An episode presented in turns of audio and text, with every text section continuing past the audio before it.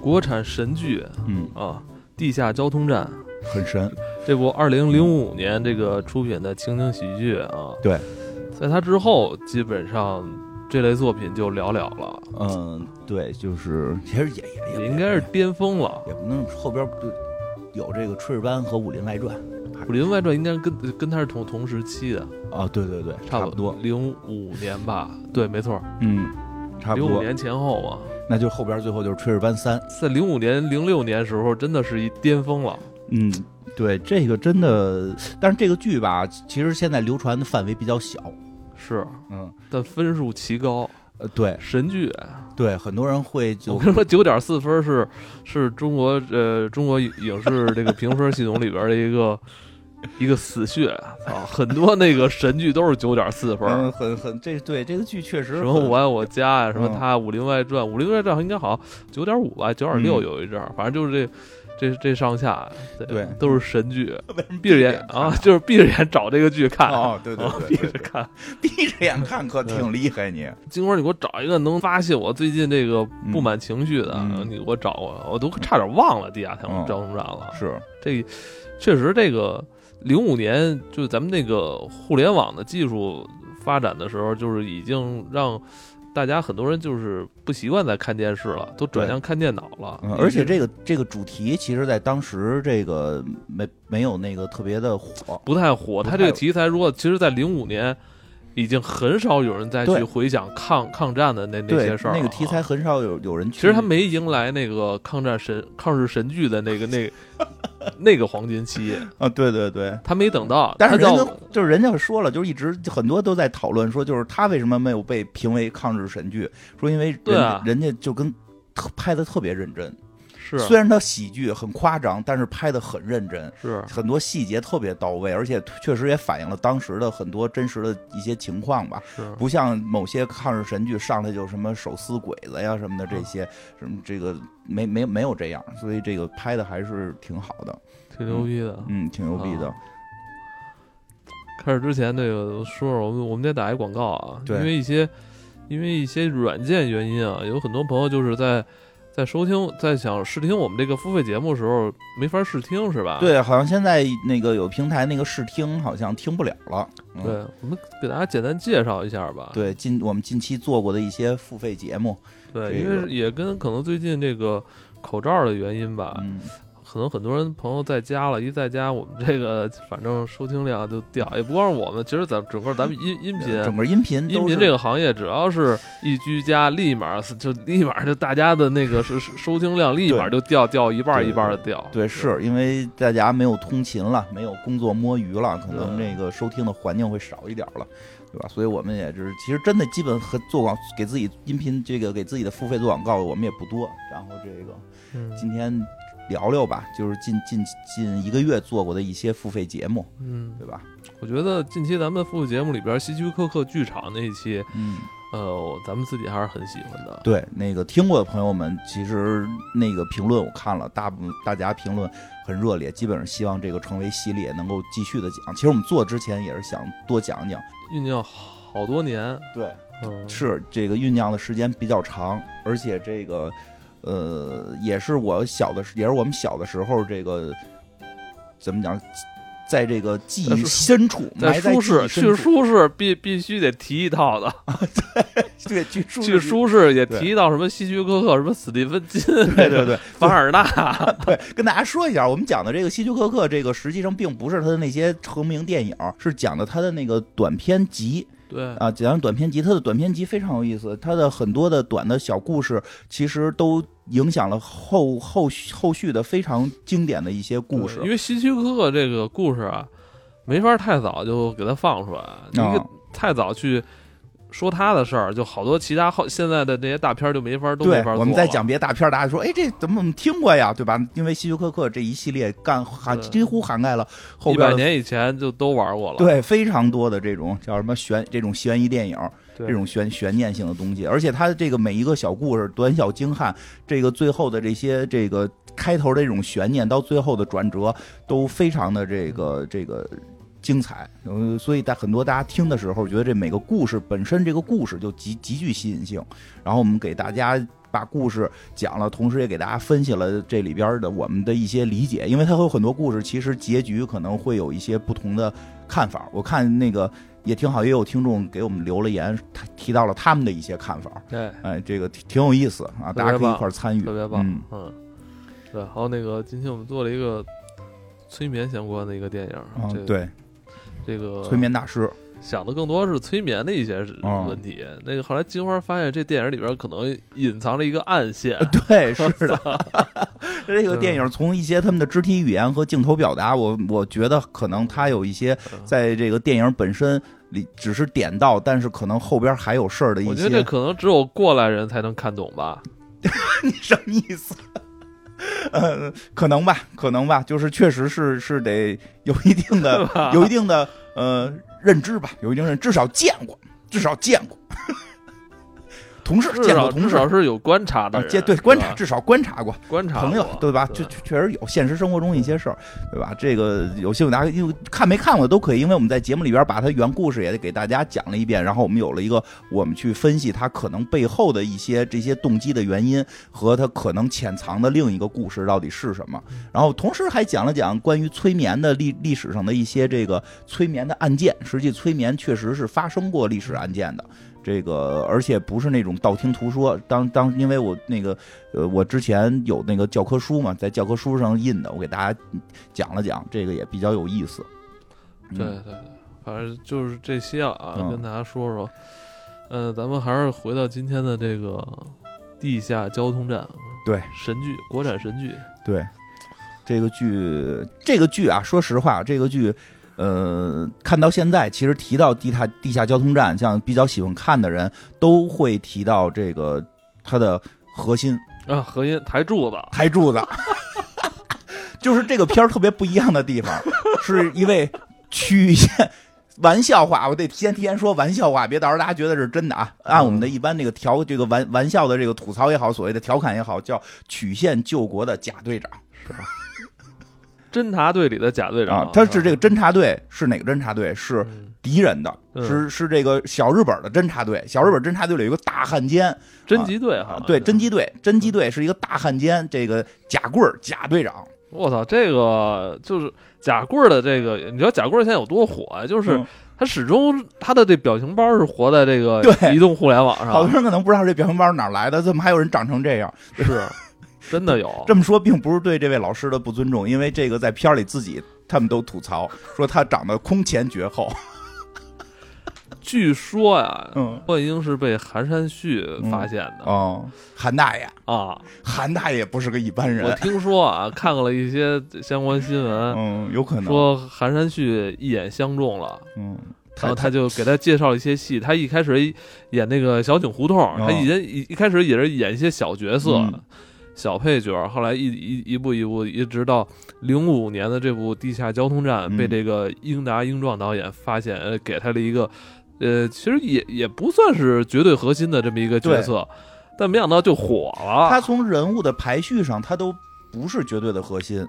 但是如果还去，他可能得排到五六吧，对，五六一会儿一会儿我们。可以讲讲一下里边都有多少人。但是他，但是也很明显，导演从从没没拍几集嗯，就把这个人当成核心，就发现 这个人太重要了，对，这个人太重要了。也有一种说法说，这些所有角色他是先相中这个演员贾贵儿这个角色，完全为他量身打造的哦啊。贾队长这个角色是为他量身打造的，是因为我从这个角色，这个因为很多台词儿必须得是他。他这个角色是是又独立出来的那对，因为说实话，这也是这个片儿本身剧本上的一个强度，就是嗯他、他把这些每个人物给叫众生相嘛，把每个人物刻画的非常的那个深刻，虽然很喜剧，嗯很有很多都是感觉是这个怎么讲，就是为了喜剧效果去进行了夸张，但实际这些人的身身份和他们的行为是非常非常扎实的。就是他一会儿我们会讲到，就这三大汉奸，啊他的出身和他后续的行为就是不一样，都是有原因的。这个也有人后来聊嘛，说这个片儿其实有点是这什么，这个这个主要就是看这三个大汉奸，对，汉奸戏，汉奸戏。贾这个侦缉队的贾贵队长，这个伪军啊，这个伪军的这个黄金彪队长和这个翻译白翻译，嗯，白帆也是那个 潘大庆刘，刘刘金山演的 对，我操，这这仨真是选的选的真特特对对特别棒，对，特别特别。特别有特别有意思。嗯然后呢，这个这个故事呢，就这那个，呃先先大概说一下这故事的大概的这个这个人物吧。这个这三个是很核心的三个汉奸嘛，对吧？其实他就是演的是什么呀？什么叫地下交通站？就是当时咱们这个八路军抗战的时候，需要这个有这个信息的传递，因为打仗的话，那这信息很重要。信息传递呢又不能明着传，对吧？这不就被敌人发现了吗？必须得暗着传，就是需要这个有一些这个地方作为这个中信息的这个中转站，这个地方就是叫做地下交通站。其实交通指的不是这个过车过马，过的是信息，嗯。哎，过的是信息。所以这个地下交通站在哪儿呢？就是在这个安丘，嗯，安丘，安丘的这个他们找了一个这个酒楼，叫这个鼎香楼。香楼哦啊，叫鼎香楼。卖驴肉的，对，卖驴肉的这个河河北省，河北省这个驴驴火国际驴火大酒店嘛，这个为什么呢？是因为有咱们一个这个呃八路军战士，他是这鼎香楼的这个外甥，呃对，就是应该是真正的这个老板娘的外甥，嗯但是老板去世了。这老板岁数也很大，老板娘不是大家想那种年轻老板娘，都已经老太太了，演演演演这个眼花耳聋的。所以呢，这个这个鼎香楼呢，就是由这个原来的这老板的这两个徒弟来照照顾。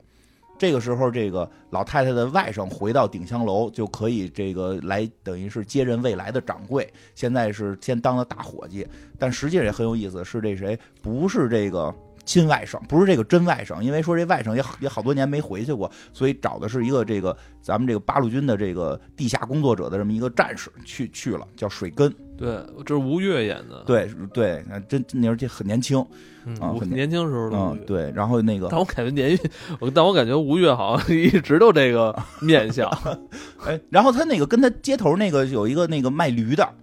嗯哎，那那那那老师叫什么？那个老师在在地下，在那个我得正正好提一下。虽然他出场不多，但实际他也是一个挺厉害的一个一个很神奇的演员。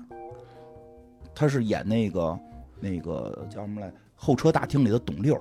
哦，情景喜剧有有这几大几大盲流子嘛？董六、魏三儿和那个季季春生，你就知道他他是个演员，但但是他你一下你就叫不出他是叫什么名儿的那种，对对对。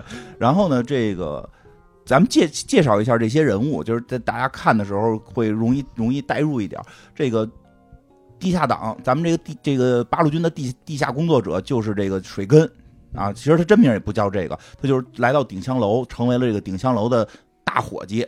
也知道，就是未来他应该会接，就是从他的身份来讲，未来他会接这个鼎香楼的这个掌柜的，因为毕竟这是他们家的这个产业。那个那个老板，呃等于是这个原来的这老板娘，她也没有后代，这个都岁岁数很大了，肯定是给他这外甥了。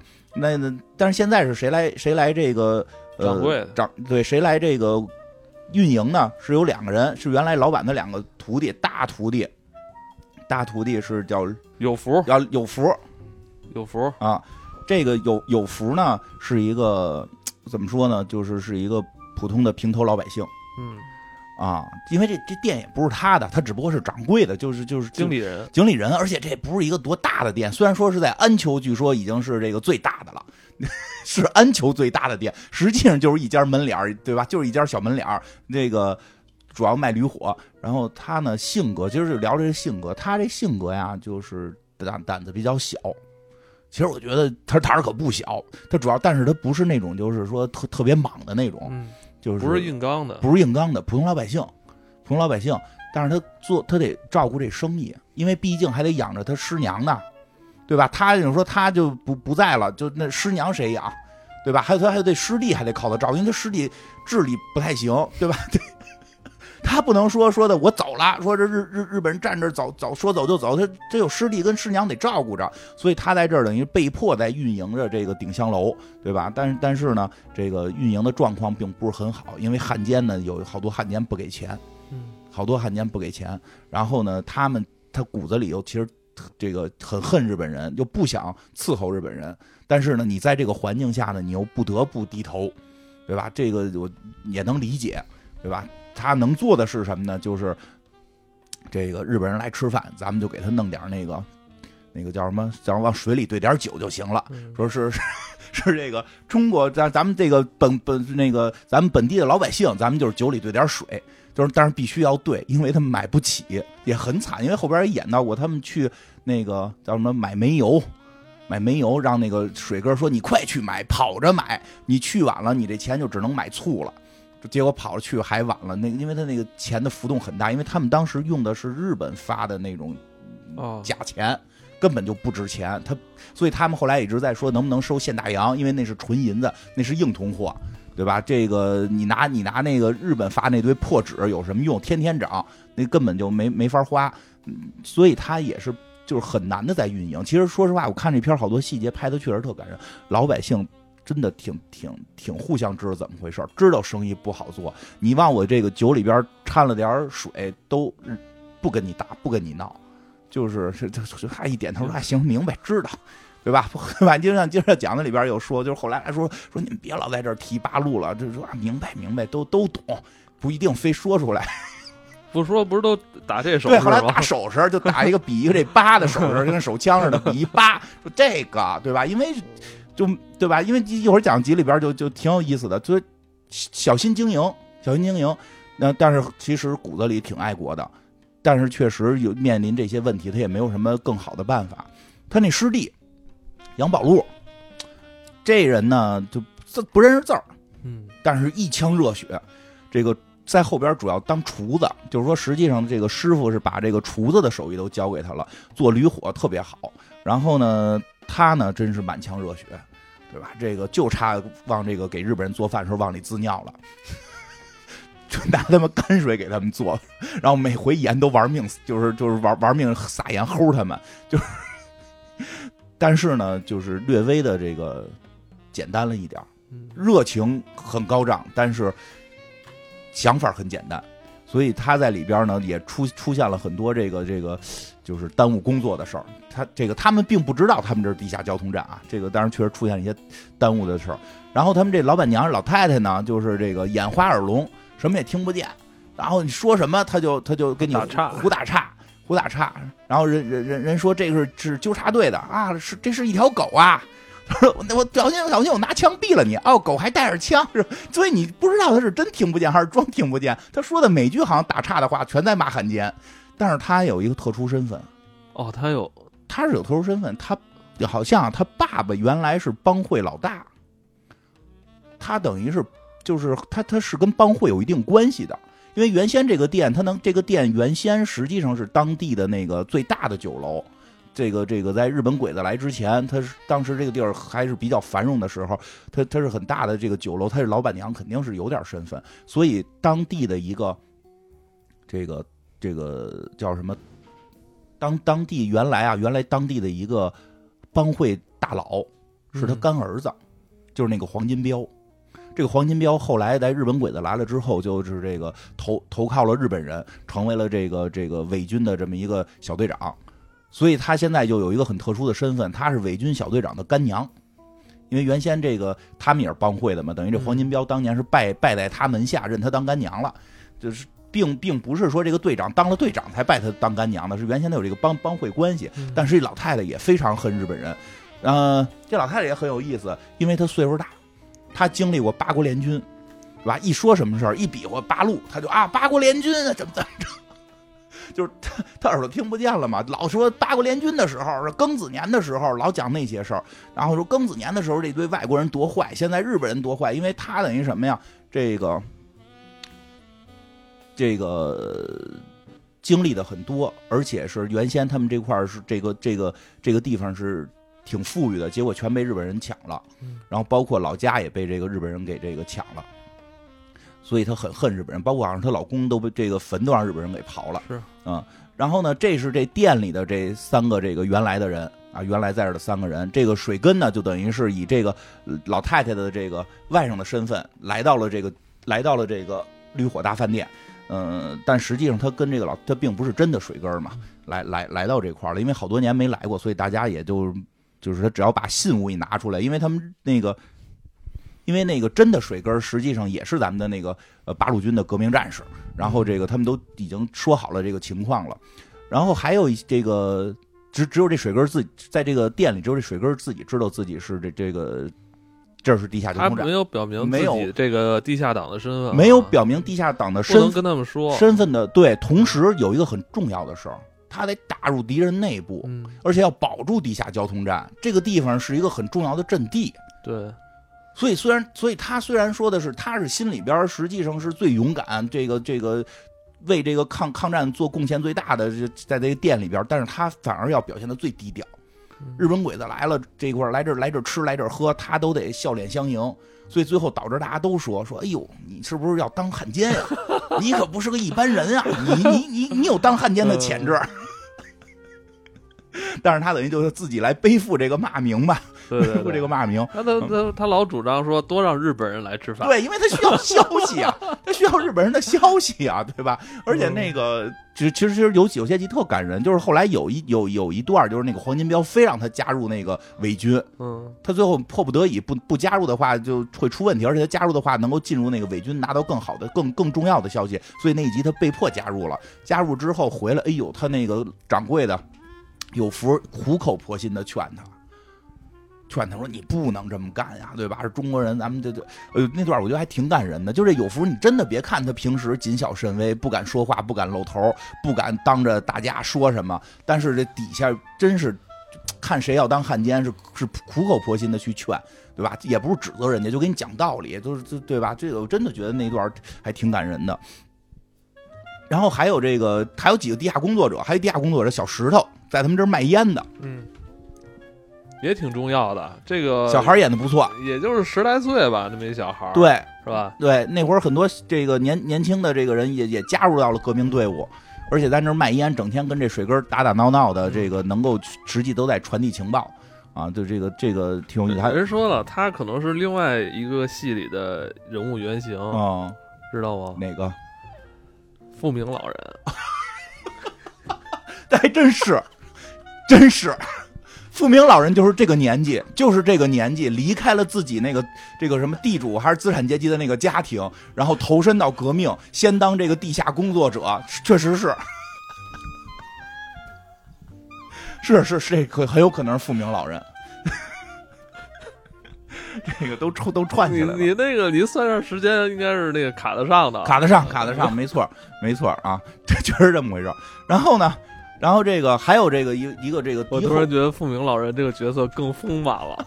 对，还有一个这什么呀？我方我方阵营还有一个非常重要的角色，嗯就是这个敌后武工队的队长，这个石青山，石青山，一个自带 BGM 的男人，对，绝对厉害啊！嗯这个人号称这个这个百变大侠，对百变大侠，以这个安丘县的老百姓相传，他一日行日行五百里，号称百变大侠，飞檐走壁，能够扮老人、扮老太太，还能扮大姑娘。最厉害的是能扮一个十来岁的孩子，以至于在汉奸圈有这么一句话，嗯，说的：“哎，我今儿发誓，这事儿我要是我要是骗你，我出门遇见石青山。”对吧？这个挺有意思，以至于到后来有的戏里，汉奸遇到了石青山，然后石青山让他交代，说：“你交代，你交代情报。”说完了，说：“你你情报是真的吗？我情报要不是真的，我出门遇见石青山，哦，我好像现在就遇见你了。”啊，非常厉害，这个英英英壮演的，英壮自己演的英，壮自己演的嗯啊，这个确实每场戏出来都扮演了不同的角色。嗯，啊，他他并不是每场戏都有，都是到关键时刻需要他出来解决。对他这个一出来大问题就就把故事收了，就对，因为不能让水根儿去解决，水根儿要在这块儿这个收集情报嘛，对吧？这个最后解决问题得需要这个武工队啊，这个石青山队长。然后呢，其实这些是这个这个老百姓和这个这个八路军的情这个角色啊，差不多吧，就是这些哈。差不多是这些角色。关键的是哪儿呢？是这个这个汉奸这边儿。先说说汉奸这戏主要是看汉奸，对，说实话，为什么这个戏好？因为汉奸确实表现出了他们的坏。后来就很少看到了。对，后来就很少看到，就是说，呃，人呃，这种汉奸这这种角色性格的那种丰满度了，就没有了。对，其实我觉得看到他们有多坏，这个也是也是是好事儿，嗯，对吧？先因为后来不知道为什么有些戏这个 后来就把坏人弄得特别弱智，对。这里边你会发现，一会儿讲到这这些人都不都不都不一般，不一般，都不一般。嗯哎，先说坏归坏，但这戏里这些坏人可都没那么傻，没那对没那么傻，所以他们的坏才更让人可恨。但是他的表达手法也以夸张和丑角的形象出现，嗯又让会大家会会会会觉得这些角色就是让人这个这个不能忘记，对吧？这个挺有意思。先先说这个日本鬼子这这边，日本鬼子有两个这个日本人在这块儿这个负责，一个是这个野野尻，呃，是相当于当地的这个这个军司令吧，军队的司令吧嗯，这个安丘的司令，呃，他是在这个受了伤了，腿瘸了，然后天皇还赐给了他这个一一把一把手枪，所以就是挺当回事儿的。这个就在这块儿，这个这耀武扬威吧。其实整天也不干什么正经事儿，不干正经事儿。他弄了一个媳妇儿，他媳妇儿说是从这个东京弄了一个艺妓来，然后天天就在这块儿唱歌跳舞，然后他媳妇儿还。这个特别喜欢京剧，然后要要找这个京剧京京剧演员来教他如何唱唱戏什么的，啊，野尻野尻太君，其实他起名起的很有意思，就野尻的意思就是野屁股，野屁股啊，就就就是骂他们，说白就是骂他们。这个人骂，看来你这是通过看片儿学日语，对对对对，野尻就是野屁股嘛，这明白？就是就是他们这些汉奸都管他叫野尻太君啊，就是这个人不会说中文，嗯，特别爱吃，标准的这个日本人形象，留了一个那个什么叫卫生壶，这人丹壶，然后这个就是这个张嘴闭嘴就八嘎，然后就然后就叫什么了，宾大，就是给就给他一个大嘴巴，冰斗，冰斗冰斗，冰斗。哎，后来有人问啊，说这北方说这给大逼斗是不是从日语来的？因为那片儿里边就后来说嘛，那翻译嘛，然后那翻译给他翻译，就是要给你耳朵，这不用翻译，我们老听听得懂。冰斗就是一大嘴巴，对吧？就老挨，对吧？都是以至以至于最后到那个那些汉奸们就是挨了一嘴巴，哎呦，这是哪哪哪个太君给挨给他打的嘴巴，对吧？这我们感觉得出来，每个太君给的嘴巴都不一样。这个野屁股太君啊，这个这这日本鬼子，然后呢，还有一个角色，这也很重要，这很重要我，觉得应该算是这戏里的呃男二男三吧，至少得 对，就是因为除了贾队长，应该就是他。说他呢贡献了小一半的笑料。贾队长贡献了大一半的笑料啊！这个，我们最后讲贾队长，先把前面这铺垫完。这个人呢叫这个黑田，嗯呃，后边呢他有全名黑田龟三儿，嗯，也就是骂他嘛，就龟龟孙子的意思，就是就是这个龟孙子日本人黑田龟三儿这个人吧，就是是属于那种说特别特别喜欢中国文化，嗯但是呢一知半解，然后整天喜欢学喜欢学说这个中国成语啊，对没有一句能用中国的什么谚语啊，这个对对对，这经常用不对，对吧？说说我就要贼心不死，就他是谁呀、他这关系很很很很微妙。嗯他觉得这戏写的这些人物背景特扎实在这儿。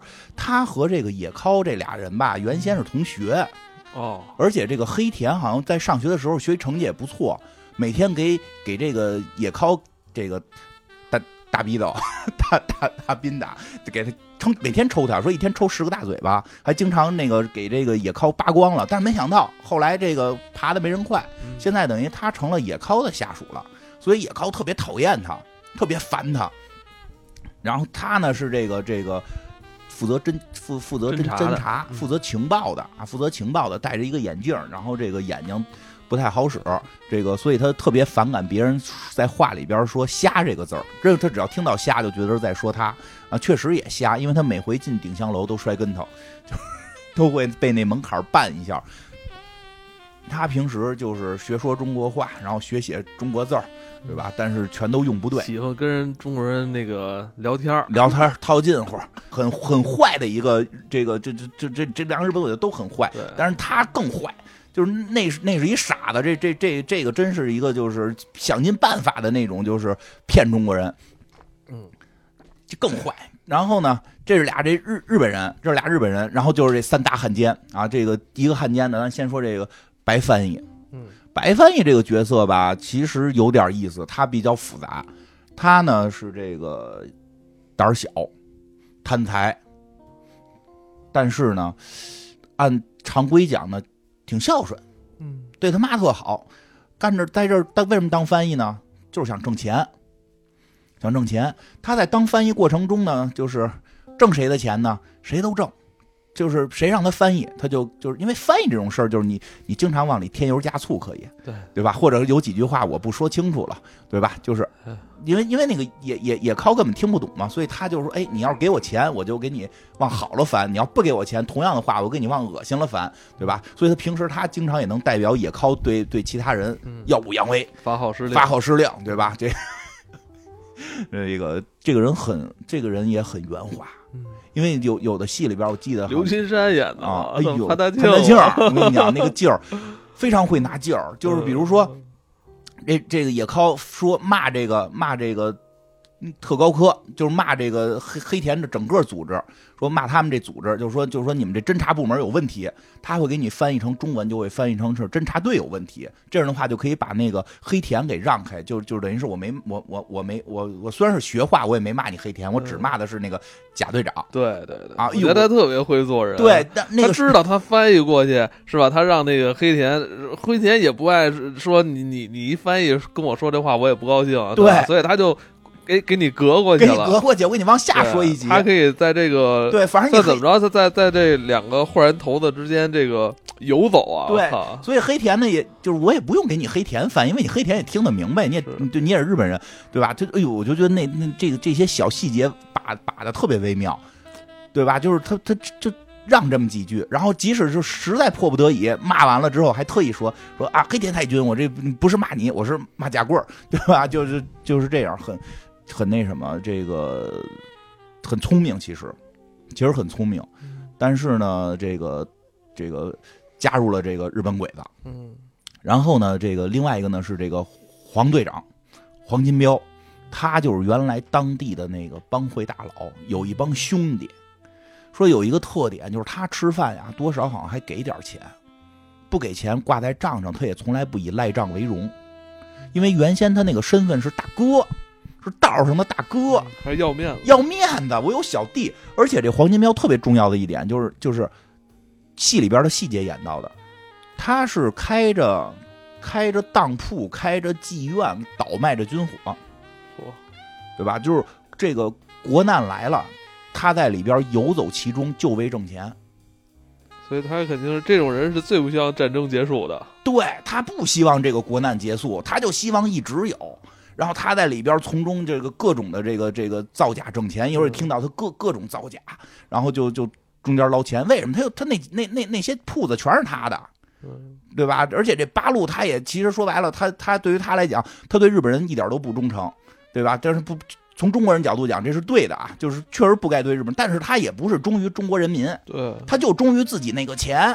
他的他是什么？比如什么情况呀？他说的日本人让他去这个打八路军，他也其实他也不打，到那儿就跑，到那儿就跑。他们那个他们那个这个伪军大伪军里边就一直就就一直在传嘛，就是一直他们那个底下有下属就聊嘛，就是我跑多牛逼。然后后来让那个谁让那个水根儿去当那个伪军的时候，伪水根儿说：“我以前一跑堂的，我也不会打仗。”说你当我们会呀、你干这你不用会，你只用会跑就可以。我们从来不打，我们只逃跑。水哥还认真了，水哥还认真呢，因为水哥八路军战士啊。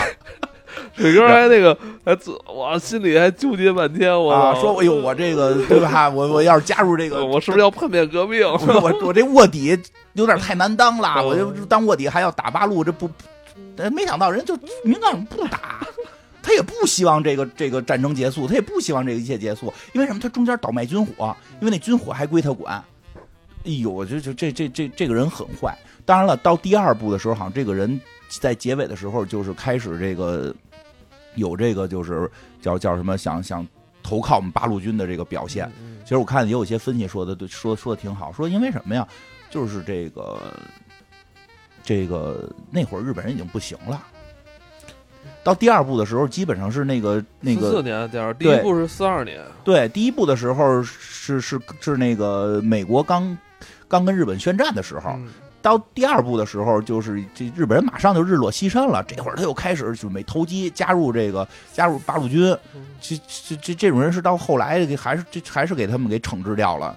嗯，但是你可以看到很投机，在他的眼里边就是挣钱，在他眼里就是挣钱，原来就是帮会的，而且当大哥，一堆小弟，就是这些都是兄弟。到后来水哥去他们那个去他们那个地儿上班，都说嘛，说这这这叫兄弟，这都是兄弟，都 对吧？我就是大哥，对吧？那那军装也不穿好了，都敞咧咧咧咧咧着，对吧？就有那种当时那种混江湖的劲儿。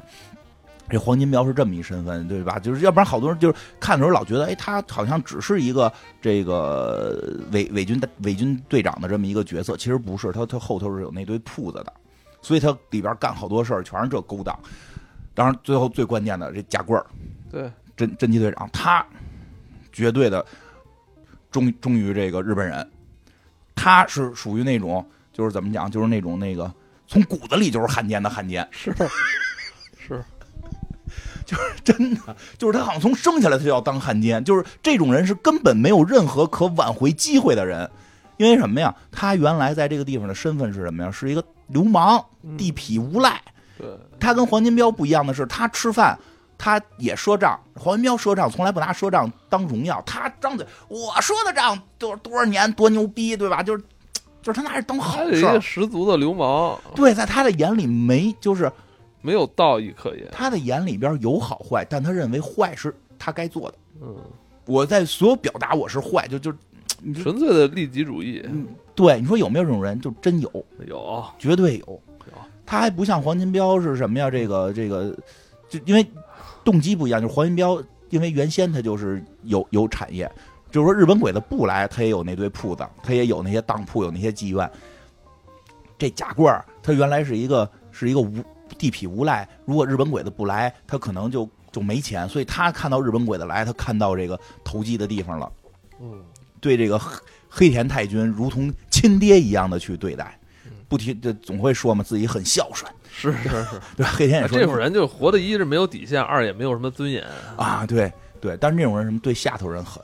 嗯，呃，他还有俩副官呢。对，六爷九爷俩副官，俩副官也是俩活宝，也是俩活宝。这个这个。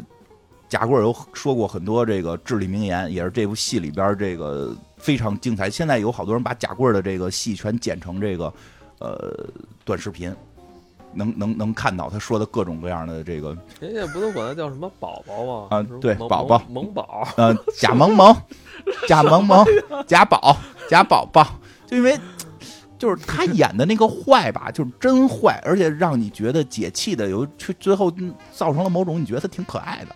再加上每回这个都是他把这，嗯，每再加上每回这个都是他出于各种原因把这个危难给解决了，就是不是他诚心他。他不是说诚心想帮助这个这个中国人民，他是一件事都办不成。对，主要是交给他办，是一件事都办不成的。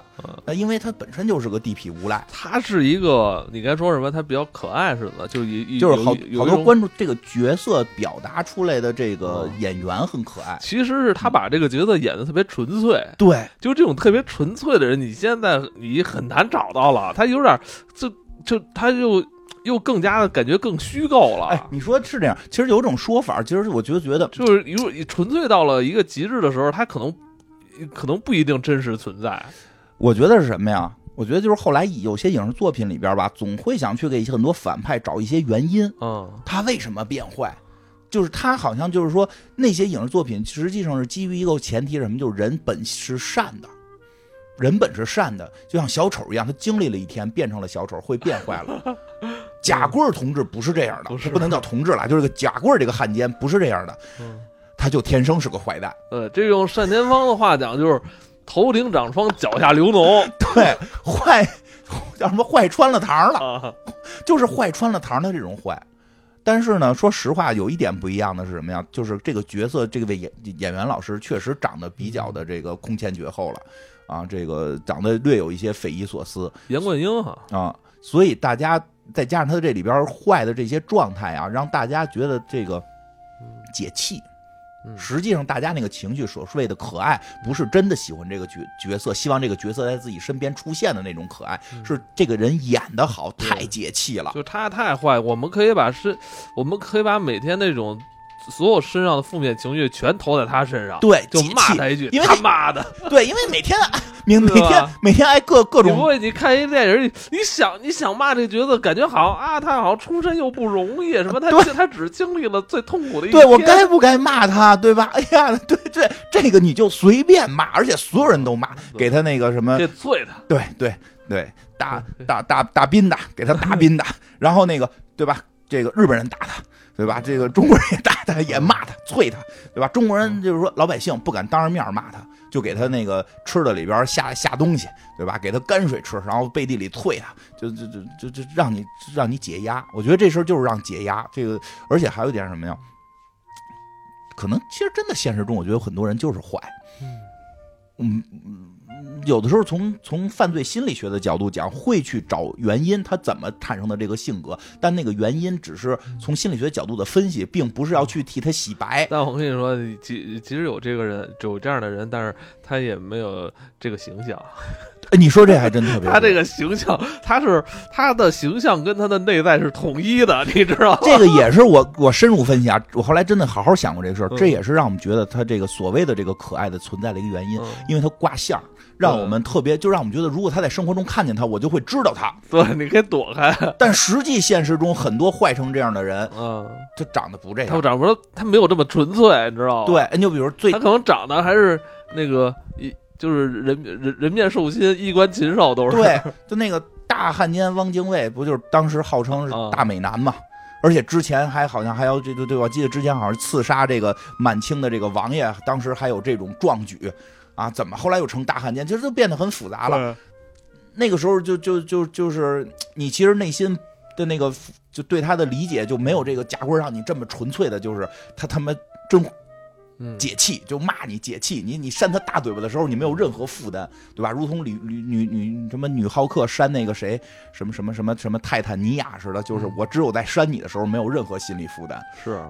所以就让现在这样角色就是不多少不多，因为可能有时候会觉得他不够不够复杂，但是没想到就是这个看似简单的这个角色这么出彩。但是说实话，他的简单只是他坏的原因简单，当然这个人还真不简单。因为一般说到这种形象，长得也怪，然后人又这么不识字，啊，还不认字儿，一定会觉得他，而且每也没背景，也对没背景，没背景，要不然他他他也是一草根儿，要不然他对于这个日本人这么忠心呢，当嗯爹似的，对吧？那因为他没爹呀，黑黑那黑田老说说他这是有时候说嗯他是我的内人啊啊，你对我你对我很孝顺一，会儿又是内人，一会儿又孝顺。对他特我感觉黑田也离不开他，知道吗？哎呦，你可不是到第二部的时候，哎呦离不开呀，离两个人两个人，后来好多人说他们俩可能是真爱，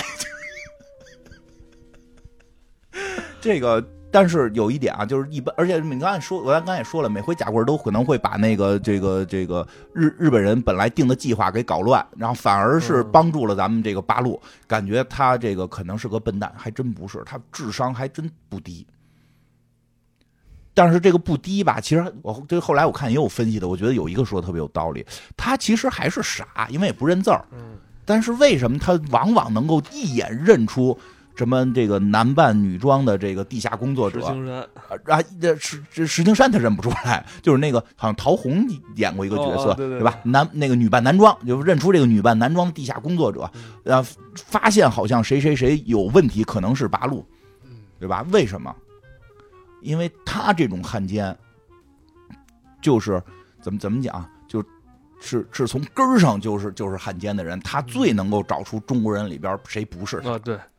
你就是说，别人使出的一些小把戏，在他都他逃不过他的眼，知道吧？对因为他都玩过。对，他是那个最坏的，而且就等于是我只要找谁跟我谁跟我不一样嗯，对吧？因为我是他是他是纯粹的汉奸，他就找谁跟他不一样，他每回都能先发现哪儿有问题，他好几次都差点让他把调查给破坏掉，对吧？但为什么就是后来老不成功呢？因为这个贪财呀、好色呀，各种各种原因，随便一搅和就给他给他搅和过去，这个就缺少点文化，就是 这种人要是有点文化，那就坏了。对。然后这你说个他如果要是跟那个白帆也哦合为一体的话，那可就是麻烦了啊，。对，这真是对吧？所以其实咱们说一下这三个汉奸里边，实际上，呃，白翻译还挺好，没有给他呃安一个什么孝顺的这个属性，那就妈没有妈他就是 坏坏透心儿的，坏透心儿的，坏透心儿的。那要不然那什么，就比如白翻译，白翻译其实后来那什么了，后来这个投身投身革命了，而且并不是像黄金彪似的那个那个叫什么，这个看到大势不行了才才感觉想去投机。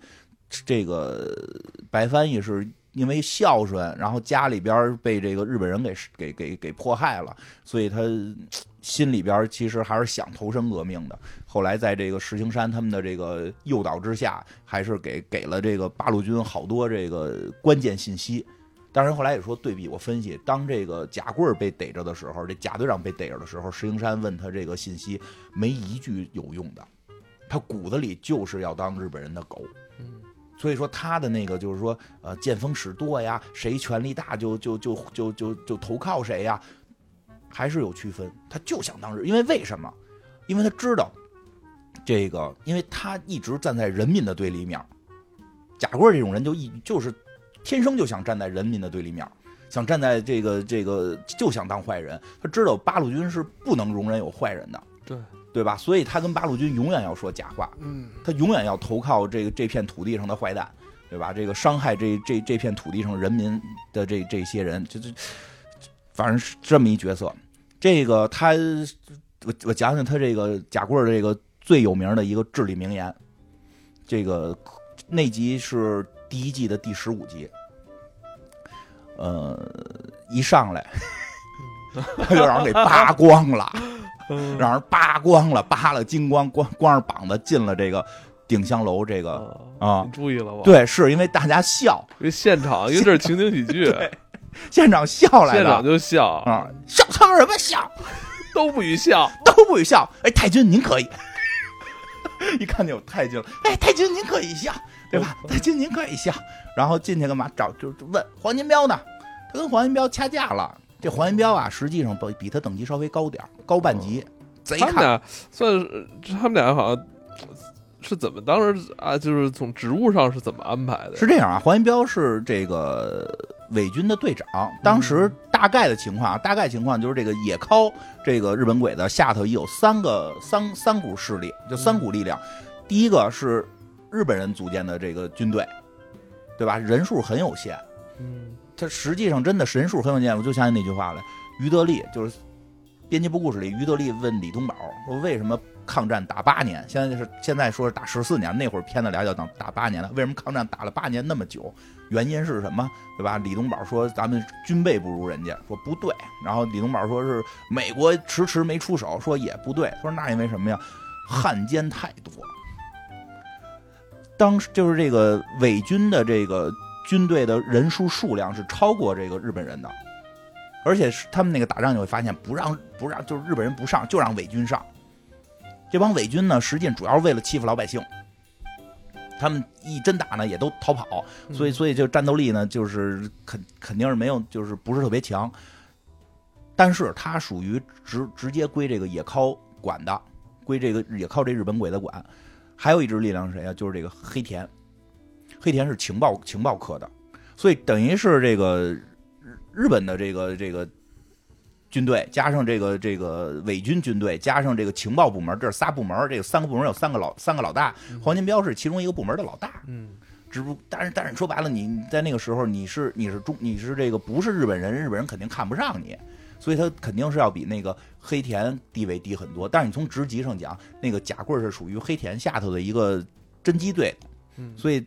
所以这个黄金彪是比他高一点所以黄金彪对他很横。对黄金彪就是就是就是这个这个谁贾官进来就问黄金彪，就说的说说的那个你兄弟就得把我就是你那帮士兵给我衣服都扒了，这跟你这讲理对不对？就反正就跟你闹，他也没什么理可讲，就是咱们这这就跟你闹 无赖啊无赖黄金彪无赖对着无赖耍无赖对对，但是这会儿就比谁无赖？黄金彪说您在我地盘上闹，活他妈该对吧？说我现在让你滚。对吧？嘿，我他妈就滚了！那级别比人低，你手里那几个就是六爷跟九爷两个他妈俩傻帽侦缉队员，人家那边人家那边好歹有有不是对吧？好好好歹有人有有人马嘛。滚了出来之后，就说了一个戏里最智力的名言：说嘿，说这皇军没来，你他妈就欺负我；哎，皇军他妈来了，你还欺负我，这他妈皇军不白他妈来了吗？太这就这句就是这帮汉奸的思维，他们眼里边就没有什么国仇家恨，没有什么国家的未来，没有什么这个这个到底人民现在生活在什么状态，他们眼里边就是。哪怕是国家的这个这个这个国难来了，我看里边我能不能有油水，我能不能捞着，我能不能在这里边偷着鸡，能不能在里赚着钱，能不能在里边翻了身？你甭管是什么角色，尤其像这个，尤其这个贾贵这种原先的地痞流氓不认字儿，这压在最底层，这这到。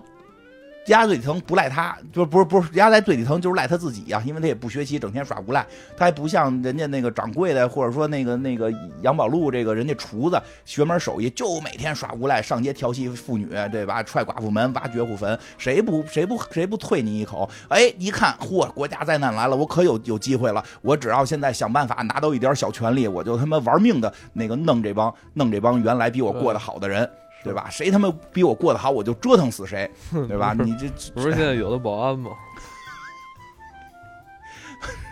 这个就这个这个谁，这个这个贾贵儿，对吧？说了这句名言啊，就是我觉得这句名言就点明了这种汉奸本质上的一个问题。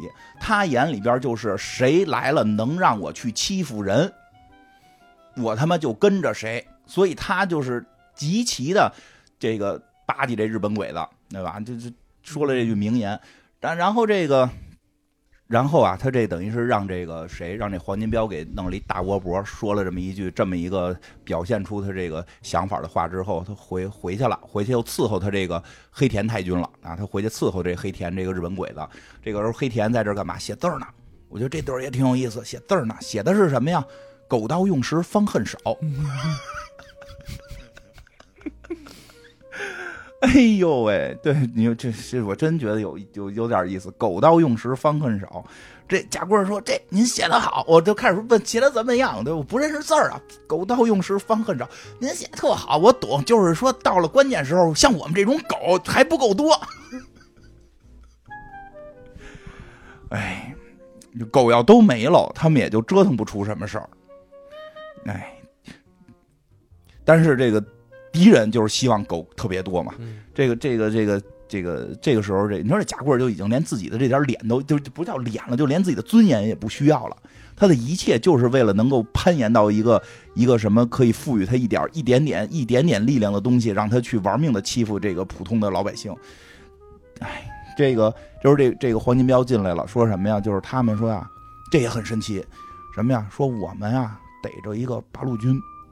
实际是什么情况啊？因为前头演了，实际上是有一个这个咱们八路军里边有这个叛变革命的了，有一个叫魏长生叛变了革命，叛徒，叛徒，对吧？这个我我我跟他一个姓，我都觉得惭愧。你不是姓金吗？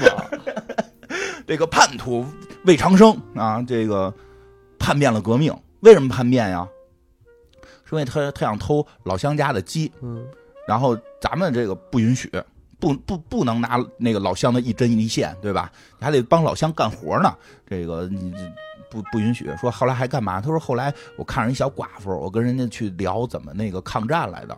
说后来呢？说后来人家老公回来把我给逮了。说你不是小寡妇吗？说人老公是革命战士，我这算破坏什么抗属抗属，抗战家属。这个所以这罪比较大，我就跑出来了，投靠了这边，投就就准备投靠日本人了啊！投靠日本人之后，这个这个时候，你听着啊，这就厉害了，这黄金彪这脑子起了飞智了，起了飞智了。哟，我们可从来没逮着过八路，对，现在有一个投靠的。我们就说是自己逮的，这这不就是我们现在有了一个抓住八路的数据了吗？嗯，对吧？我就可以往上汇报了。这你要是我给你引荐，你投靠，这跟我没什么关系。对呀，对呀，万一你投靠，你可能这官还比我大呢。对呀，我这数据怎么来的？我就我抓的，十个里边有一个，反正是我抓的。他就赶紧去汇报去了，说的我抓的，嗯，我抓住这个一个一个这个八路军了。这这个一下，这个这帮日本人就很高兴，说的好。但是后来一细问，一细问，这谁这黑黑田还是比较这个，就是怎么讲？说黑田不算太傻，主要靠假棍拉低智商下限。这个就说说把他说这个可以利用，因为什么呀？因为这个魏长生说什么呀？说他呀，从咱们这个八路军这块偷出了一个文件。名单名单这文件里是名单是安丘的这个好多这个秘密的这个这个侦查员，侦查员是我党侦查员。对，这个是这个名单很重要，嗯，这个名单很重要。但是呢，是他偷出来的，他并不知道里头这个这个是真是假啊，他就偷出来之后就赶紧跑过来了。然后呢，这个这黑田很高兴，就说让贾贵说你把他请来。你把你你你把这个魏长生请来，贾贵带着人过去，给人绑了，老虎凳，我操，上老虎凳，我拿火火筷子捅，然后旁边他那个六爷跟六爷跟九爷都傻了，说贾队长，说他不是黑田太君说让咱们请请这个魏长生吗？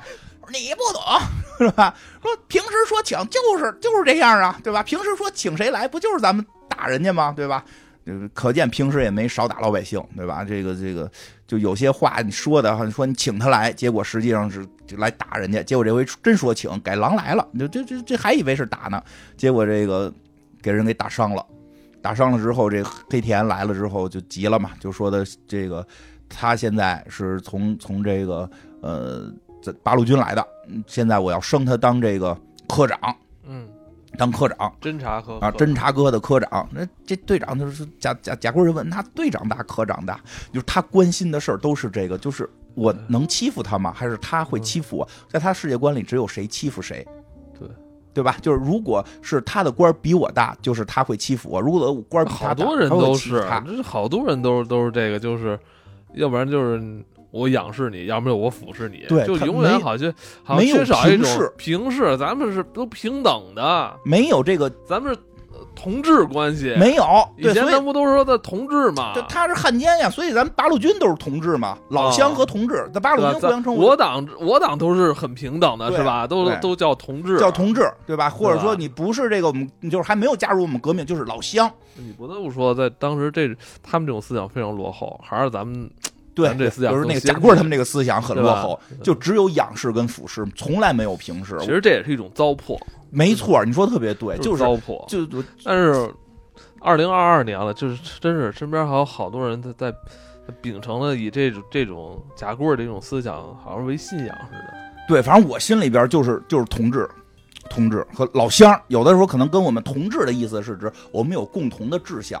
我们的共同的志向，解放全人类，对吧？就是我们有共同的志向，希望这个世界能够更更美好，对吧？你说这这种不知道该怎么平视待人的人，真是各个阶层人都有。对，你说的太对了，就是不会平视，只有仰视跟俯视，所以他所有事儿的第一反应，所以这剧本写的我觉得特别细，虽然很夸张，但是他那个剧本里边那个劲儿拿的特别对。贾贵对这个的第一反应一定是我俩谁管谁。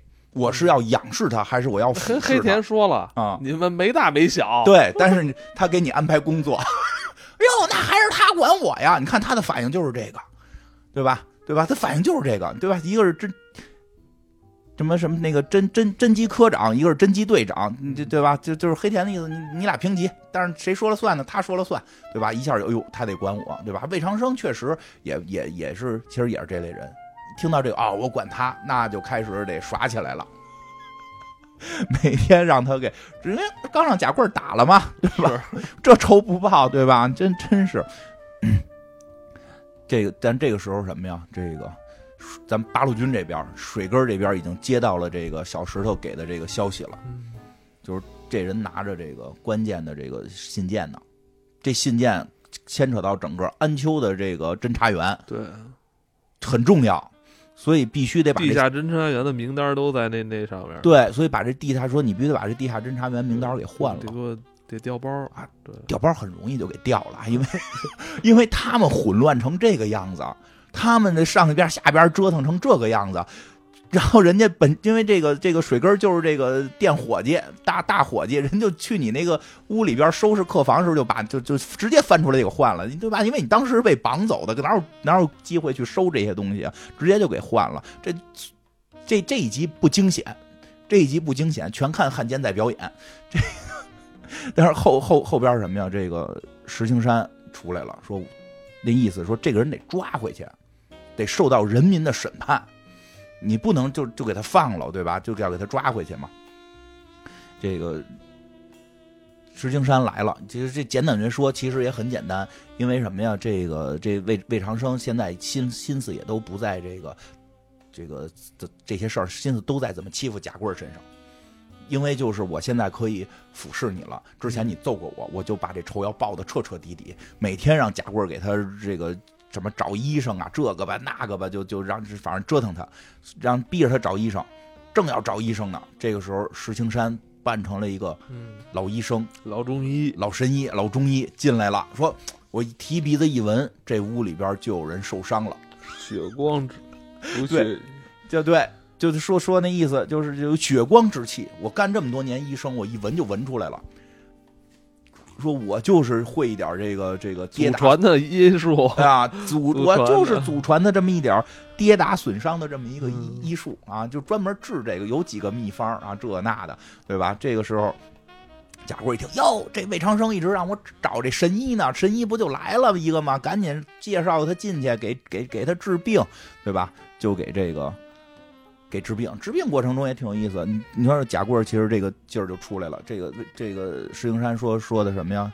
说那个你们都出去，我这祖传秘方不能让别人看见。嗯，要是不行不走，万一你带着跑了，那意思其实他就是他有某种敏感性。对，贾贵还是有这个这这有这个江湖智慧的，因为他是一条狗。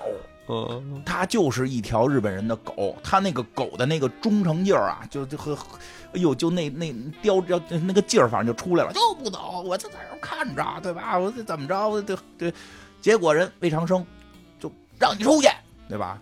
还是那句话，他虽然有这个劲儿，他架不住他本骨子里那个那个那个俯视跟仰视这个事儿。一看比他比他官大的这魏长生下令，马上就乖乖出去了。出去之后，石青山掏出枪来了，说：“你看我，我就是石青山，对吧？你你你你背叛革命。”你回去得公审，我代表人民代表党啊！就别说了，别说了，再说就是枪毙了。说抓你回去公审，说公审不是也是枪毙吗？说如果你好好承认错误，没准还有这个就是不弄死你的这个就是不不杀你的机会，对吧？肯但是你肯定不可能当好人了，就肯定得改造了，或者给关起来了，对吧？但是要不然现在你就得死，对吧？代表人民代表党，他马上就怂了啊！不要。然后就给他带走了。那出去的时候也是，出去的时候贾贵其实也要拦嘛，也要拦，因为他他是一条好狗啊。这个这这魏魏长生一发号施令说我就要出去，这那的就还是出去了啊。但是等于这个这次危机化解的很简单。但是这黄队长呢，确实这个也是按照这个他们拿到那个假信息去抓去了，抓人去了，抓回来一个人，不是专对，就是他跟那个。黑黑田报告说，我们站上头就找着一个人，叫赵二喜，不知道为什么得要这么发音，赵二喜，其实有点原因，为什么呢？黑田说的那些那些呢，说那些都没没没找着人啊，说那把赵二喜带进来吧，然后叫赵二喜进来，就后来为什么这么喊呀？进来的是仨人。是仨人说：“这不怎么进来三个人？不就一个赵二喜吗？”说：“您看啊，这头一位叫赵什么，姓赵，他姓赵。第二位是什么二什么什么，他他行二。第三个人是什么什么喜。说这三个人在一块儿就是赵二喜。我觉得特哎特别特别特别，他那个发音特别有意思。这个可见这是一个假消息。”这是一个假信息，对吧？然后这个黑田愣了一下，说：“啊，这个魏长生可能给咱们的是假消息。”然后这个，哎，黄金彪说那话也都特逗。哦，我我就说您早看出来了。黑田黑田倍儿实在，说我是刚想到的。说那这不跟我一水平吗？我也逮着这些人才想到。这时候贾队长回来说说的魏长生跑了。魏长生跑掉了，他们以为是给他解救了呢。他们眼里边，魏长生好像是来来诚心骗他们的。对，这个这这集就是第十五集，大家有兴趣可以从这儿往后看看啊，看看这个赵二喜和这个和这个皇军白他妈来了。这他妈皇军白他妈来了！我看弹幕飘过来特别逗，他妈的含量有点多。对我操，这是 每句话都有。啊，对，因为他就是这么个流氓土匪，呃对吧？但是要是说这是国产电视剧最后的荣光呢，就这这这么开放的剧情台词，在之后没有了，真的没有了。真的真的特别特别符合这个人物该有的样子，真真真的是。然后这个我再再讲一集吧，因为这个第一季是有时间够吧？嗯，第一季有二十28二二十八集，二十八集还有第二季，就两季，我好像记得就两季。嗯但是第二季那个主演换了，就是那个那个那个八路军战士换了，然后那个掌柜的没换，然后贾贵儿没换，那个那个黑田野尻的这些没换。然后咱们讲第一季的，就是接着这集后一集，我觉得那集也特别有意思。那集主要有一个场面让我特别震惊，哪集啊？第十六集啊有一个特别，我也觉得是全剧非常非常这个令人经典的一个场面，特别有意思。简单的说啊，简单的说是什么呀？就是这个他们这些日本鬼子老拿不着真情报，老拿不着真情报。这个黑田这边等于被野尻给骂了，嗯所以黑田就跟这个贾贵说说咱们能不能就是就为什么没有真的情报？贾贵说的特别特别明白，说因为没有人给咱们真情报。这句戏说太有意思了，为什么没有真的情报？因为没人给咱们真情报啊！哎呦，这废话废的一点儿，听君一席话，如听一席话这种。然后后来黑田就分析了，说因为你们大汉奸，就你们是汉奸呀，不会有人给你们真情报啊。你们得假装啊！你们不能说你们是真侦缉队，因为你们整天拿着挂着盒子枪，然后穿着那个绸子衣服出去，都都全嘚瑟着，对吧？谁给你们真情报啊？你们得假扮成当地的这些商户去打听情报嘛，对吧？结果就让六爷跟九爷他这个两个手下出去打探情报，两个人穿上那种衣服，他们也他们也不知道自己到底这个地方还有什么这个这个买卖。他们都是这个安丘的混的地痞流氓，地痞流氓哪会做买卖呀？都都那个这个整个这个市民也都知道他们是什么人，而他们俩，他反正那段也特逗，他们俩说那些屁话，说哎，咱们今儿这生意不错呀，是咱们这个，哎，咱们到底做什么生意？他们也不知道都有什么生意。不过我想说一下，安丘这个地儿现在也特有意思，啊，就就是这个故事里边啊，其实啊，开了开店就赔。老有这个侦侦察队的去他妈的侦缉队去搜刮，嗯这帮地痞流氓，原先是地痞流氓，你你你现在变成了这个大汉奸，去搜刮他们，搜刮给他们挑毛病，然后就罚他们款。就是不给钱，就是不给钱，不是罚款，就是愣不给钱，愣不给钱，给他们捣乱。但是好多商户就说，干脆就把店盘了，就或者店关了，就是自己的屋子店关了，就不不干了，不允许。说因为这个这帮日本人非要表现什么亲善，对吧？非要表现亲善。后来那贾贵还问呢，说您又要去假亲善呀？不，我们是真的亲善。哦，就是假装真亲善呀，对吧？就是就要表达这个，他们还是有一什么词儿来叫叫叫叫什么啊？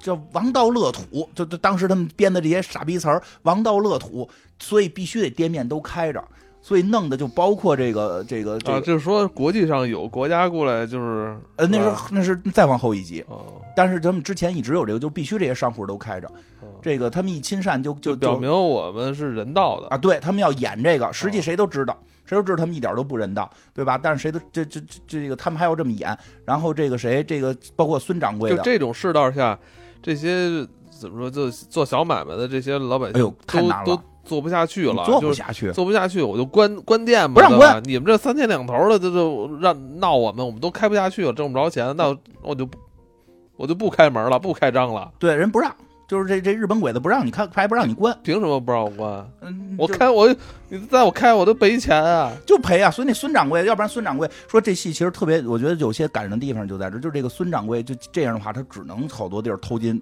少两，嗯，老他他那他们店里头驴都瘦了，对，所以那帮老主顾就是都知道，也就是开个玩笑，从来没拿这真跟他们真掰扯过，因为都明白怎么回事儿，都明白。然后这个当然这这个六爷九爷平时就都是捣乱的，他们也不明白嘛，就在这胡他妈捣乱，然后在这块说说，那咱们去这个去这个满鼎香楼里边打探点消息，说怎么让别人勾搭着别人说这些事儿啊？那咱们是不是就得说这个？咱们自己主动提八路，呃，主动讲国事，对，就然后他们就主动的就开始说说黑田后边想接太说敏感的那个热点新闻，对，说说黑田这后边哎不能说太君，大家应该好像不这么叫黑田黑田这个鬼子，什么也靠这个孙子啊，说什么他们又被八路军打了，然后他们就只能欺负那帮嗯、侦缉队的孙子。让侦缉队的这帮孙子穿上老百姓的衣服出来打探消息，什么他妈玩意儿！然后说说那个，另外那个就是他们那同事说别他妈说了，你都给说漏了。然后最逗的是旁边那堆吃饭的说，哎，这不是就侦缉队那那俩傻逼吗？他们在这干嘛呢？神经病似的。对呀、哦对呀、就是大家不就哎呀可逗了。然后后来在但是演戏，啊，后来这水哥回来说了，后来水哥这个这个咱八路军战士地地下党工作者水哥回来说了，说他们就跟这个这个孙掌柜说说他们俩来可有问题，说怎么有问题啊？说你说他们俩干嘛来鼎香楼啊？他说他们俩不就是来骗吃骗喝吗？每天都来骗吃骗喝。说那他们俩今儿为什么穿的跟俩商人似的？对吧？而且之前俩人进来还一进来，那个那个孙掌柜就问了：“哟，六爷来了！哎，别叫我是六爷，我今儿是你。那你今儿是我，我是谁呀、我我和你你一样，我也是个掌柜的，给我弄点我平时爱吃的，来点六爷平时爱吃的啊。嗯这位主这位顾客跟六爷爱吃的一样。”啊，特别特别逗。然后那个水哥就说说这什么呀？说你想一问题，说他们在这块儿就想看谁老提八路军，咱们都偷偷的比划，他们在这块噼里啪啦噼里啪啦跟这说，对吧？真要是招呼着别人也说怎么办？别人也说，人家就会认为咱们这个顶香楼是不是这个这个什么根据地了，对吧？但一就给咱们这儿可能就给拆了。对吧？这这从水哥的角度讲，这是一个重要的地下交通站，必须要保住这块阵地。同时，对于这个革命战士来讲，这个孙掌柜是是好的老乡，是是支持抗战这个好的老乡，你也不能说说我为了今儿痛快骂下日本人，我让老乡这店没了，老乡还得养着养着他那师娘呢，还得养着他那个。那个傻傻师弟呢，对吧？你就不不不能这么干，不能这么霍霍人家。你所以就是说，咱们得保住这块儿，咱们就是说让大家来了之后别提日本人，别提八路，来这儿就别别说话，嗯，对吧？其实一有就进就给人贴上条儿，就是给人递张纸，说这上面这字儿，你看别别提别提哦别提，啊。然后后来人说啊，是也是这时代，哎，别再说了，就是这这几个字儿完了后边你就要说别的了，不要再说了。就看着人家特懂嘛，说啊，明白明白，这这是这是的，别提了别提了啊。这然后世道都不能说。对，这世道你都不要说，来来来，坐下吧，坐下吃吧。这个时候来了俩人，两个这也是客串来的两个著名的春晚相声演员嗯李伟健哈，啊。你说实话啊，这一段他俩演的太棒了，牛逼，这段他俩演的太棒太棒了，就是这这个剧，组这这这个剧我觉得特别精彩的一段。这俩人先说俩人是谁，但不卖关子，这俩人就是也是侦缉队的，但不是安丘侦缉队的。怎么回事呢？是这个黑田呀，这个在那块儿看到了这个贾队长扮成一个乞丐过来要饭，嗯说说我要去扮成这样去要饭。对，后来那个黑田就说就说这个你你你的你的长相，这个在中国不在整个东亚空前绝后。你扮成什么，就就都不会，都都会被发现。怎么说？他他就是你弄成这样，还就是你都长成这样了，这么有特点，你谁都认识你。然后你假扮成一个乞丐出去打听消息，你有点你有点那个怎么讲欺负人了吧？就是你太嘲笑大家的智力了。这后来他从别的旁边那线哈，对他从旁边找俩电话外援，那电话也就是他那话写特逗，说的嗯说喂，就是说那边说的那个，给我两个你们这个侦缉队聪明的啊，没有聪明的，那那相对聪就比较聪明的也没有，不太傻的，不太傻的也没有，那给我两个不是驴的，然后挂电话，天下汉奸一样蠢。哎，说实话，是我这有时候真觉得是，就是有就是有脑子也不该去当汉奸。这个，但是这个这俩人，这两个人就是李李伟健他们这这对儿相声搭档，实际在戏里演的就是临县的侦缉队的。嗯来了，来这块进来之后，刚到这个门口，两个人就刚到顶香楼门口，这个这个水根上来一迎接，说的知道吗？我给八路养过六，说养过两年驴，然后对吧？你捧哏的说哥哥不是说什么二叔二叔二叔，咱们进去说，咱们进去说，进去之后又坐下了，也不点菜。也不点菜，然后就是就是那个，因为水哥说说咱不说这些事儿，然后后来进去那个那个捧哏的还问呢，说那咱说不说？说不行，咱得说呀，咱来这儿不就是为了说这个的吗？对吧？来说吧，那个怎么说呀？这么看着啊，这捧这个逗哏的开始表演了。我这儿有个传单给大家念一念。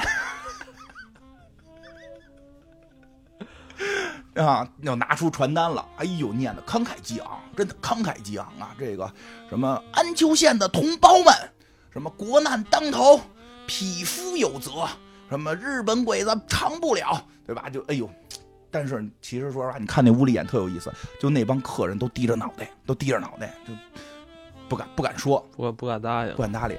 我觉得这处理的特别微妙的就是谁，有一个人跑出来了。这手下那水根跟掌柜都震惊了。哎呦，说这怎么回事？这儿来俩疯子吧？这是不是来俩疯子？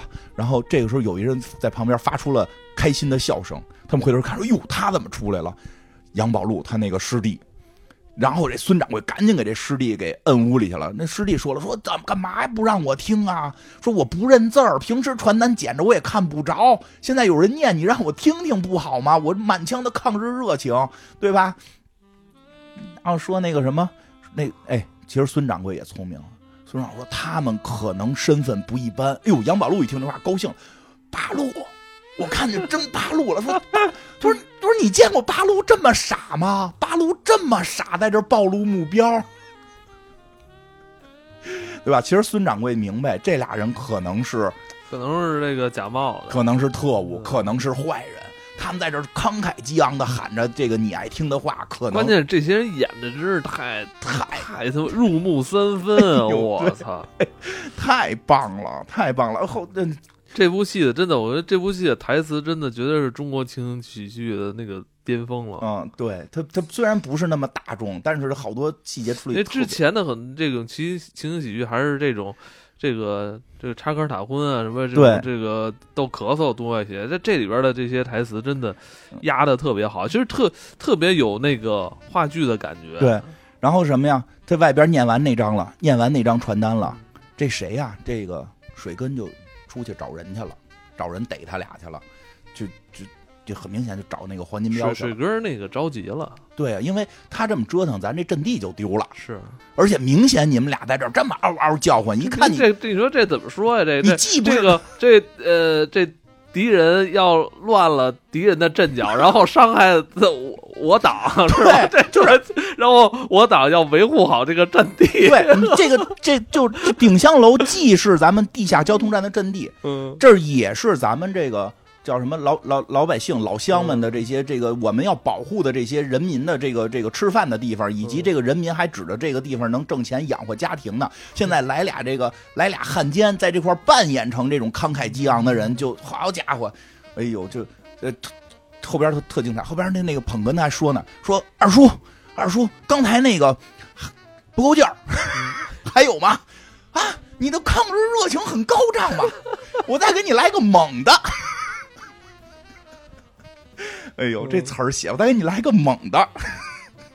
又掏出一张来啊，又掏出一张写给伪军的啊，什么伪军的什么这个这个这个厅长啊，这个什么哦我们一直其实在观察着你们，对你啊希望你们有戴戴罪罪立功啊！你们现在这个这个还能有戴罪立功的机会。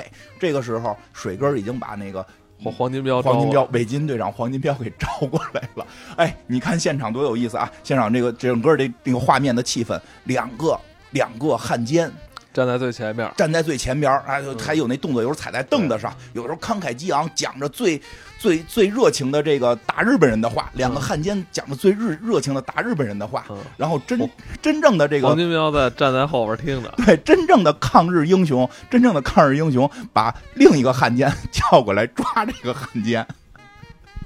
那场戏特别牛，哎呦，我觉得整个那个气氛、那个构图啊什么的，那几个人存在已经某种程度已经超越了一个就是情景喜剧的这个概念了啊，我我觉是不是啊我觉得这这一集的这段特别之特别棒特别特别棒，确实有点那种舞台感觉，因为那个水哥在远处，水哥是有眼神的。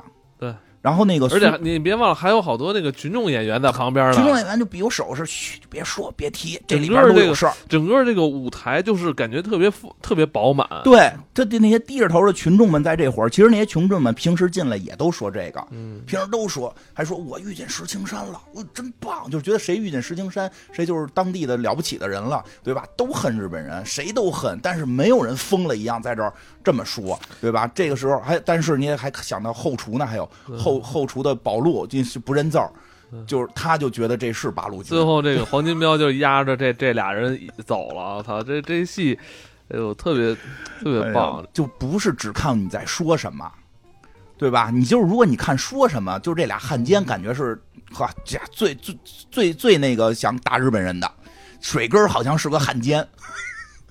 这些老百姓好像都都都好像是什么都不懂，是大傻子啊！宝路好像是那个那个，就是宝路确实有热情了，但是宝路确实有点太容易被煽乎起来了，对吧？这这这这，哎，就太太有意思了，感觉这场戏此起彼伏哈，啊！调动了这整个这里边很多个角色一起嗯来就一个矛就一场冲突一场乌龙啊。对 对，然后最后最逗忙活着的，临被他们临抓的时候就露底了嘛，就说别抓我们呀，咱们是自己人，我们是侦缉队的。哎，这黄金彪一听，那更生气了。对，就他妈恨侦缉队，就他妈恨贾贵这帮人。嗯，哎，你不提侦缉队就是带你走，提侦缉队就是打你啊！就他们现场给他们俩打了。哎呦，这个挺有这意思。戏其实这些年，呃，在一这一些这个剧迷里边还是热度挺高的。他会被一直看，就是是好多人说一年看一遍，两季一年看一遍。他的这里边的这个台词剧本写的还真是有有水平，他不是简单的那种说只是为了丑化这个侵略者，之后我觉得就是特别有意思，就是他在丑化侵略的时候，不给人这帮人降智，对这帮人的智力全都在线，他们经常出问题是出自于他们自身的这些贪念呀，就是就是他们这些本身他们会成为汉奸的那个原因。水哥其实说实话，看第一部戏的时候，确实这些反派因为。有很大的发挥空间，所以我其实一直想，如果有机会我能去演戏的话，我特别想演反反派，就是 演这种，你演那个翻译，你你挺适合演翻译的。对对对，就差不多吧。我觉得我可以演黄金彪这种角色啊黄金，彪，我这胖嘛，我胖嘛，对吧？我可以演演演黄金彪这种角色，对吧？就有点江湖混的大哥这种，就是我并不是这种人我拍过你吗？我给你 设计过一个恶霸的角色对。对，我并不是这种人，我平时里也不这样，但是我特别想刻画这种人，我就想把这种刻画的丑恶现象表达给大家看，就就就就很有意思。然后这个，但是这些人确实确实抢戏，所以当时会有很多人觉得水根儿好像就是那个吴越，感觉好像演的呃那个不出彩，本身吴越这个角色，其实说白了，在这个戏里他就得低调。对，他就得低调，但实际上演的好多细节眼神也都挺到位的。这个呃大部分人会认为比第二部的那个演员会好，因为第二部后来换了那个嗯主角嘛。就是人说一对比，你就发现吴越确实演的也好，而且就是这个，其实后边还有那个，嗯、好后边好多啊，就是他的每集故事都非常精彩。我再说，我再说一个有有一个有有意思的点，就是让我看了当时有点那个，有点有点感动的，就是这个什么呀？这个，呃，后边哪集我忘了，也是第一季的。突然他们那安全线出了一爆炸的声儿，是一飞机坠落了，是一美军飞机坠落了。然后这个他这个大山演的那个美国飞行员跑到他们这儿来了，对吧？然后那个怎么回事啊？按贾贾按贾队长说的是，这个太君去年不是偷了美国的珍珠吗？八嘎，珍珠港。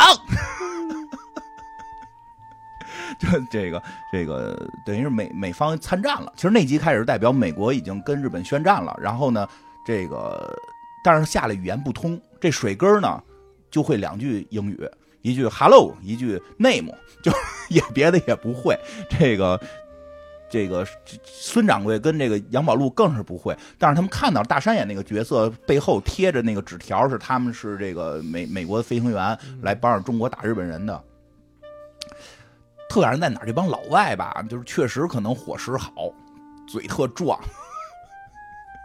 这个这个杨宝路他们就给他们做的那个都是那个那个驴肉驴肉火烧，然后呢就给他吃这个。开始这这老外还不吃，老外还不吃，一听驴，就是他们也不会就学驴叫啊啊学驴叫，他知道是驴不吃，说美国人不吃这东西。后来说没别的，只有这个。后来吃了之后觉得啊确实很好吃，都是那比划着交流的。特感人在哪儿啊？后来就是他们就熟了嘛，在一块儿吃饭。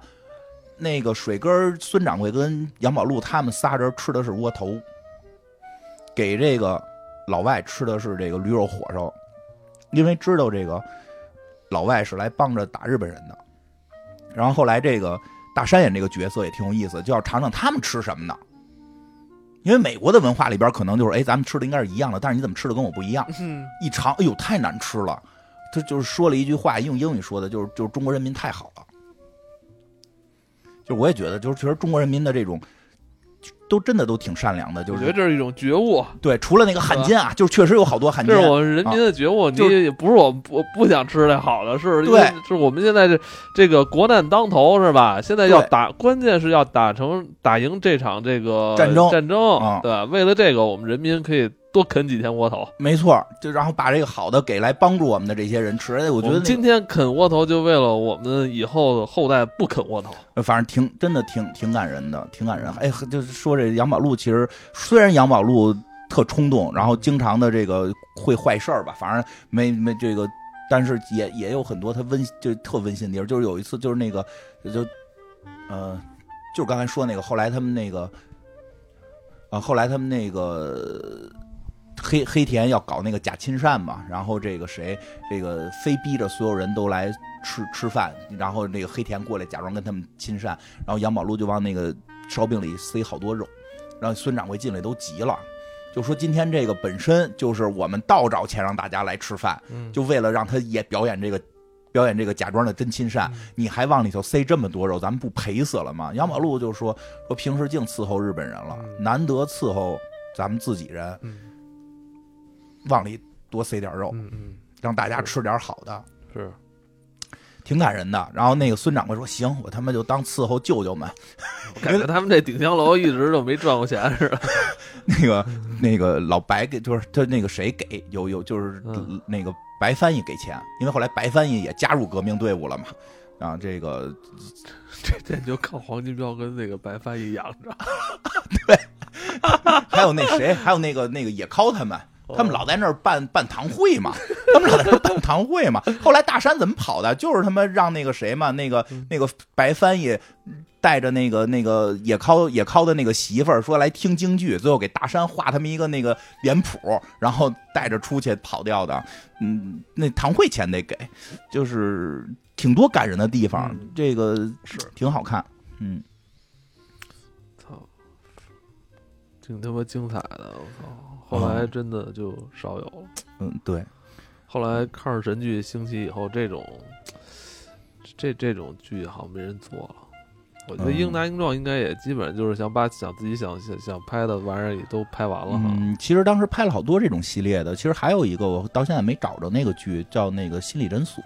哦，那个剧我估计可能近些年是没法给大家讲了，但是那个特别个真的，这个真的当都是当年下饭剧。心理诊所特别震撼的一件事儿，应应该能在这儿应该能说啊，就是这个，他有一集有一个小孩儿来去一直小男孩咨询，就是家里说他有问题，然后咨询，但是他一直什么话都不说，然后那个最后英壮演的是个心理医生嘛，在纸上写了两个字儿，然后那集就结尾了，就写的是手淫，有的我有有印象。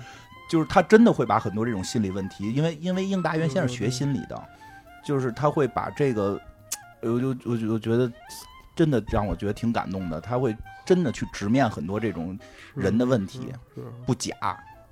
不假。你他妈就你就这集他妈给烙在你心坎儿里了。是啊，因为那确实是很多，就是因为那是我跟你说，因为那是很多男生童年的一个问题，就是说这个事儿该不该，我的你们那代人的问题，咱俩现在现在年轻人就不把不把这个问题当啊，问题了、对，确实的，我们那代人是，是不是？我们那代人你早就是期你只能从那个从健康那本杂志上看到有相关这种解释。你像哪儿？当时当时也没有互联网啊，当时有很多错误认知，没有互联网，你也不好没法问父母啊是吧？你问比你岁数大那些哥姐，人哥都人都吓唬你给人人给你些错误答案。对吧？对呀不，像现在人小孩，你是说现在小孩儿没这些问题，人直接就上网一提问，对，现在在百度上都好多老师都解答了，是对吧？但当时没有这个条件人嘛。B B 站、抖音一堆人给你告诉你啊，这这给你给你讲，对，哎，真是咱们那会落儿落后了，就是我们那代人嘛，当时没有嘛，当时没有嘛，所以当在电视上看到那个时候，我特别很震撼很震撼。但一是震撼，但是你们并没有觉得有什么不就没有什么不对。就跟那个时期，你看这个戏里边这么多他妈的，啊、你当时看也没觉得哦这么多教坏小孩了，啊，你没有就没有是吧？就觉得很顺。小孩不不需要这个就能学会你。要这么说，茶馆里边他们那骂的脏话也多着呢，是啊，是不是？是不是啊？是啊，是啊，就是，嗯确实是。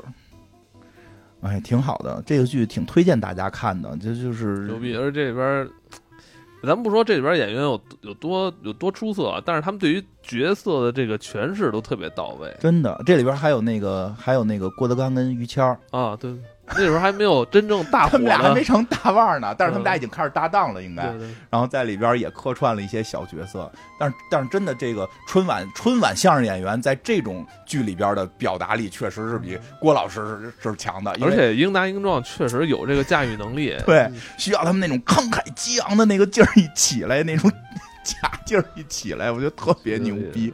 这个剧就适合，也就适适合你在家做一个背景音，一直放着呃，。对对对，很多那个有时候看，你那个竖起耳朵听一句，可能啊，就就就乐乐一会儿，挺有意思。真的是乐一会儿会也会感动一会儿。